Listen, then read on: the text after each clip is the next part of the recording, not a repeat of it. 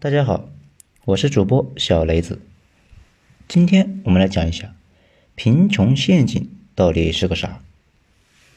文章来自于二号头目的九编文集。首先，我们放一张图放在封面上面啊。这个图呢是一本书里面的，如果看不太明白也很正常。我们今天就不按照这个图来讲，既乏味又别扭。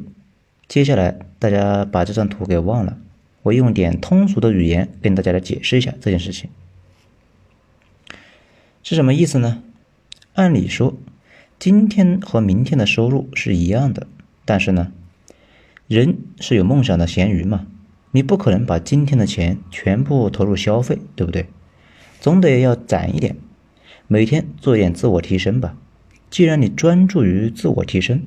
那就不得提升升职加薪嘛，所以明天的工资一般都会比今天要高一些，这也是传统经济学里面的观点。经济学家们认为，工资在长期范围内那是越来越高的，但是工资涨幅是慢慢变小的，慢慢的就不涨了，最后退休了，这也很符合我们的认知。按照这个逻辑。好像所有人的收入在长期内都能够缓慢的提升，发家致富，走上人生的巅峰。而且这个逻辑认为，生活中多出来的那一部分钱是收入增加的关键。这个理论也形成了世界范围内脱贫的新思路，认为只要穷人生活中有多余出来的费用，就拿去自我投资，实现收入的增加。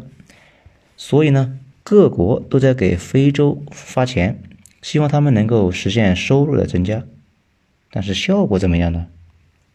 非常不咋地。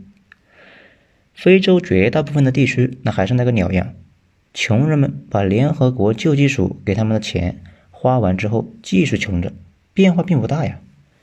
而且大家应该感觉到了，经济学家说的好像是我们现实中是不大一样的，毕竟直觉告诉我们。收入一直涨这件事情，说的只是一部分人，而且往往是经济好的地方的人，绝大部分地方的人的收入不但不涨，弄不好还会倒退。现在很多国家地区收入就陷入了停滞，然后由停滞引发了动乱。那么问题出在哪呢？去年获得诺贝尔奖的那几个小伙伴。花费了人民服务不怕辛苦的决心和意志，深入世界上最穷的地方，然后仔细研究调查，最后发现一个结论：发现这些穷人把生活中多余出来的钱都瞎花了，没法做到攒起来改善生活。也就是说，穷人不但不擅长赚钱，反而擅长浪费钱，而且通过仔细的计算之后发现，穷人在奢侈品开销。这个比例啊，远远高于富人。这个倒是和咱们生活中的一些常识是一部分重合的。这几年也有太多人干过这件事情。比如，很多人赚钱的能力没有提升，这个撸小贷的方面却是点了一堆的新技能。收入还不到一万，欠几十万的贷，那也是非常常见的。这的倒也是应了我们之前说的《绝命毒师》里面的打毒枭的那句话：“穷人谁都会做。”因为顺着本心去做，就可以顺利的做穷人。那么问题来了，他们为什么这么做呢？主要有两个问题，就是皮质醇和奢侈品。咱们一个个的说，先说皮质醇。大家应该都知道吧？控制人体奖励机制的东西叫做多巴胺。这个东西呢，有两个明显的作用：一是让你开心，在淘宝下单的时候体会到那种快感，就是这东西。另外一点就是增加排尿，开心的时候容易尿急，不过很可能是你太欢乐了没注意到。这里就有个问题，人体不爽的情绪是由什么来控制呢？有好几种，不过皮质醇是其中最关键的一种。皮质醇跟组织胺有点像，本来进化出来是为了提升我们的生存概率的，但是现在却让人烦不胜烦。举个例子。假设你是一个进化还不完全的原始人，跟着小伙伴在森林里面拎着兔子唱着歌，突然出现了一只花斑小老虎，你怎么办呢？一般有三种情况。第一种，觉得这一只叉叉 L 的猫非常可爱，上去摸了一下，结果完蛋了。这种对未知花斑事物充满好奇心的基因也就基本绝种了。大家注意一下，人类对没见过的花斑的东西都有一种本能的恐惧，绝大部分人甚至连花斑蝴蝶都有点害怕。第二种就是被老虎吓得是屁股尿流，生活完全不能自理，就是呆若木鸡，等着小老虎用餐，这种基因基本上也没了。第三种就是部分人不小心进化出了一个皮质醇，让你在危机的情况下逃跑，或者是抄着一根棍子跟老虎玩命。尽管不一定能够跑得掉，但你不还是两个同伴吗？他俩一个上去撸大猫，一个已经被定住了。老虎接下来很长的一段时间都在用餐，你逃跑的概率那还是很高的。随着你欢乐的出逃，皮质醇的基因也就跟着你出来了，一直就遗传了下来。这个皮质醇尽管能够让你在危险的时候不至于定在那里，提高了生存的效率，但是这个东西有一个明显的副作用。现代人常见的几个问题，比如怎么都休息不过来，疲劳，什么都不想干，看什么都烦，完全没法集中注意力做那种需要静下心来才能够做的事情。还有已经很胖了，还贼能吃，吃饱了还想吃。想减肥会导致那个报复性的吃，再就是情绪低落，只想做一些不费神的事情，比如坐在那里看看电视。最关键的叫延迟满足的能力变弱，比如你今天意外的赚了五千块钱，你可以选择今晚就去泡个桑拿，吃个日本料理，如果还剩下一些，再去路边撸个串，这样当天就获得了满足感。问题是资源也就没了。还有一个选择。你可以把这些钱给攒下来，攒够钱搞一个门店，等到店面赚了钱之后再享受。这就是《富爸爸与穷爸爸》里面说的：穷人花血汗钱，富人花资产赚的钱。但是这个过程中你就得攒钱，不能花，延迟满足，可能需要十年、二十年才能够吃到今晚的那顿料理。你能忍得住吗？而皮质醇会导致延迟满足的能力变低。也很好理解，心情不好的情况下才需要购物化解嘛。这个妹子们都知道，国外一般把这种状态，就这种不好的状态称之为压力。不过如果在国外待一段时间，就知道他们说的那个压力比咱们说的这个范围要广得多。几乎所有的负面情绪，他们都归结到压力上面去了。一般来说呢，你所有的情绪都是你体内的几种神经机制和激素的外在体现。多巴胺分泌多的人，一般情绪都能很好；分泌少的人容易得抑郁症，如果再少的话，就容易得老年痴呆症。这个皮质醇也一样，如果确实是危险状态下没这个东西，那就可能就挂了。但是正常情况下，这个东西过多，也可能会产生抑郁症，成天情绪低落。说到这里，大家就可能要问了：那你今天说这个跟今天的话题有什么关系吗？贫穷的本质的作者应该是去跑到那些穷的地方抽过血测验过，他发现穷人体内的皮质醇的含量比正常的状态要高很多。为什么呢？因为穷人生活破事多嘛，疲于奔命，精神上的痛苦比正常人要高很多，这就导致了他们皮质醇含量比正常人要高得多。我们刚才讲过，这个东西是控制消极情绪的。皮质醇水平高的情况下，人容易消极，提不起那个斗志，只想干一点轻松愉快的东西。用我们时髦的话讲，就是心态崩了。如果感受不到这种状态，那是一种什么心境呢？你只需要想一想自己状态不好的那段时间，就懂了。这种状态下，很可能是持续消极，别说远期规划了，可能明天的事情都不想去想。如果你大学毕业，有稳定的工作，精神状态持续不好，也就顶多是工作不起色，嗯，不加薪嘛。但是如果你是个穷人的话，那就麻烦了，因为你就会被锁死在那个状态里面。这些年会发现一个明显的现象，有很多人宁愿自怨自艾，也不愿去奋斗，成天抱怨。以前觉得那些自怨自艾的人是心态有问题，现在看来，很可能就是皮质醇的水平有点高。激素影响思维，精神状态一直处在高度的抑郁状态，自然是积极不起来，也没办法延迟享受。整体来说吧，生命中疲于奔命的人会被生活折磨得烦不胜烦，自然皮质醇的水平就很高。这个东西又会让人的精神状态就会雪上加霜，让人更加的消极，更加容易逃避，更加不愿长期规划，也就越陷越深。讲到这里，大家就可能要问了：这还有救吗？呃，说实话，不太好解决。人生最难的事情就是掉到一个负反馈的坑里面，越陷越深，想出都出不来。不过，如果是短期的那种皮质层的水平高，这个不难解决，多吃香蕉，多锻炼，很快就会好起来。更关键的是，你精神状态不对的时候，你能自己知道这个状态不正常，赶紧去寻求改变，而不是让它继续恶化下去。那还有什么是影响脱贫的呢？没错，奢侈品。我们接下来就讲这个话题。奢侈品有三种定位，咱们先说第一种。以前读者文摘时代，经常有这么一个段子，后来公知们特别喜欢，从二零零三年一直放到现在。之前还有人在网上发来着，想说美国人比较朴素，中国人比较奢华。当然了，这也只是个段子，是网上编的。这里就有个问题。真实的比尔盖茨的千金，他的生活是个什么样的呢？也是有报道的，说比尔盖茨的千金喜欢吃必胜客的至尊披萨，这个东西在美国就是一个煎饼果子级别，而且他多次说自己爱汉堡包，这么看确实是挺朴实无华的。此外，还喜欢两千刀一块的那种日本顶级牛排，这个东西那就不是正常人能玩得起的了。而且说还喜欢穿安德玛。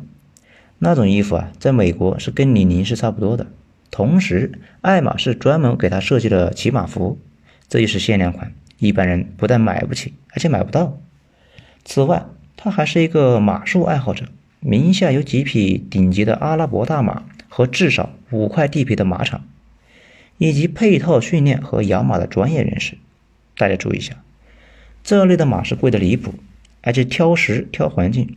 每匹马都得给一群人养着它，比跑车都难养。平时他也就是偶尔开着潇洒一下，但是周末他是坐自己的私人飞机飞回西雅图的。美国记者总结：整体而言，比尔盖茨的千金既不奢侈也不朴素，因为他对价格完全没有概念，在他的眼里面没有奢侈品和普通品的差别。这也代表了真上流社会对奢侈品的态度，就是没态度。就跟你骑一个电动摩托车，旁边有人夸你，哎，你这个摩托车很酷一样，你就没啥感觉。奢侈品的第二种用途，有一个哥们是做二手保时捷的，他没有店面，平时的工作就是把保时捷卖给微商们，因为微商们他是需要这个东西来撑门面的，为了买这个东西，经常需要办好几张信用卡才能够搞定。有了保时捷，就可以冒充成功人士去给别人说教。顺便发展下线什么的，大家往往就看他混得比较好才跟着他。这时候保时捷有奇效。我问过他，我说那些买保时捷的人就能赚钱？他说跟炒股是差不多的，经常是七个赔一个挣，剩下两个不赔不挣。那七个赔的将来再把二手保时捷卖回给他，他继续再卖给别人。不过大家一般只能看到赚钱的人，所以总有效仿的，所以他就一直有生意。在这里，奢侈品是成了一类入场券的一种东西，通过这个东西向别人暗示自己社会的地位。奢侈品还有第三个用途，也就是我们最常见的用途，其实跟充气娃娃差不多吧，就是自我娱乐的东西。很久以前就有心理学家写过相关的论文，早就发现大家对奢侈品的爱好并不是天生的，而是后天教育才形成的，有点像宗教。没错。拜物教，比如你去给一个十四五岁的侄女讲清楚一个名牌包和一个几乎一模一样的高仿价格差一百倍，小女孩那是肯定是非常难受、难以接受，并不是道理太复杂她理解不了，而是道理太反常识。就像你跟一个不信教的人解释耶稣和他爹是同一个人一样，奢侈品的价格也是信仰，并不是逻辑。正常人不懂很正常。一下子就懂了，说明他脑子有问题。但是等到这个女孩大学的时候，慢慢就明白了，中间这几年就是洗脑的时间，需要商业广告和消费文化的轮流轰炸，才能够慢慢的培养出拜物教的接班人。这也是为什么很多人纳闷，奢侈品行业基本都是暴利，但是很多奢侈品的企业现在也面临着倒闭的问题，主要的原因就在这里。给大家洗脑，那不需要成本吗？都得花钱呀，而且成本呢是高的离谱，足够把他们给拖垮。正是这种长期的洗脑，让一部分人呢信仰奢侈品，所以他们花大价钱买的时候，才能够获取那种巨大的幸福感和愉悦感，整个人呢也就得到了升华。为什么我们花这么大的时间讲这个奢侈品呢？因为。《贫穷本质》这本书里面反复强调了要降低奢侈品的消费。我们上面也讲了，真正有钱人眼里的奢侈品，就跟你眼里面两千块钱的电动摩托车一样。只有想骗钱的和被人脑子洗坏了的人，才会对那种东西有特别的兴趣，才会给那个东西支付高额的溢价。如果你本来就有钱，哎，这个无所谓。但是如果你本身需要资源来自我提升，然后你就搞了这个东西。那脑子就进水了，而且无论是东方或西方，都出现一个有意思的潮流，在刚开始发展的时候，都会对奢侈品的消费趋之若鹜。美国刚开始的那些年，恨不得把欧洲所有的好东西都在美国复制一套，但是等到美国大兵去欧洲参加二战，发现欧洲已经破败的不行了，等他们回到国之后，就已经彻底祛魅了。日本也一样。刚起来的时候，少女卖春也是要买个名牌包包。这些年明显已经开始去物欲了。前些年援交买包是从日本过来的，现在把家里的东西全部扔掉，只剩下几件必需品。这种极简主义的思潮也是来自日本。之前去日本，发现很多女孩都已经只挎一个没有商标的大布袋子。十几年前这种非常少见。但是现在这种潮流在中国也是越来越明显。奢侈品崇拜本身是一种文化的崇拜，等你文化彻底自信了，不再迷信那些工匠精神这类虚头巴脑的东西，以及百年皇室这类封建余孽的玩意，那个东西对你也就没有吸引力了。你就更关心的是功能，而不是品牌，也不再会强硬着为品牌支付高额的溢价。我们上面讲过。整本《贫穷本质》这本书里面几乎没有新内容，全部是对一些老观念的实践证明、验证结果，几乎都是老观念都是对的。比如多攒钱，通过攒钱来改善境遇。嗯，有恒产者有恒心，还有就是教育很重要。如果说贯穿全书的核心思想，那无疑就是能不能攒到钱是你能不能出坑的关键。注意。这里说的攒钱，攒钱是个内功，也就是你自己的能力的一部分。如果钱不是你自己攒的，而是扶贫直接发下去的，或者是中彩票的，大概率很快就会被赔光。这两天不是有句话吗？靠运气赚来的钱，靠实力都要败出去。除此之外，看完本书的一个体会就是，很多我们从小接受的什么中华传统美德的观念，那都是对的，比如勤俭持家。量入为出等等，并没有因为进入现代社会那就不适用了，反而那些观念太过新潮的人，往往就会被小戴给撸死。回到我们的标题，说的是什么是贫穷陷阱。听了这么多，大家应该也都明白了，不切实际的奢侈消费就是贫穷陷阱，导致你攒不到钱，生活困苦，生活状态不好，又没有存款。会导致你皮质醇的升高，精神也出了问题，更加难以集中注意力，更加难以延迟享受，这就是个循环下降的坑。这个说法对所有的阶层的人都适用。之前看到一个帖子，说是某大佬对未来几年整体是非常乐观，评论区那是一片的冷嘲热讽。我就说一下我这些年的一些感触，牛逼的人。基本对未来都是乐观判断的，但是当下永远都是按照危机的时期来打理，控制现金流，准备过冬粮，小心谨慎的走好每一步。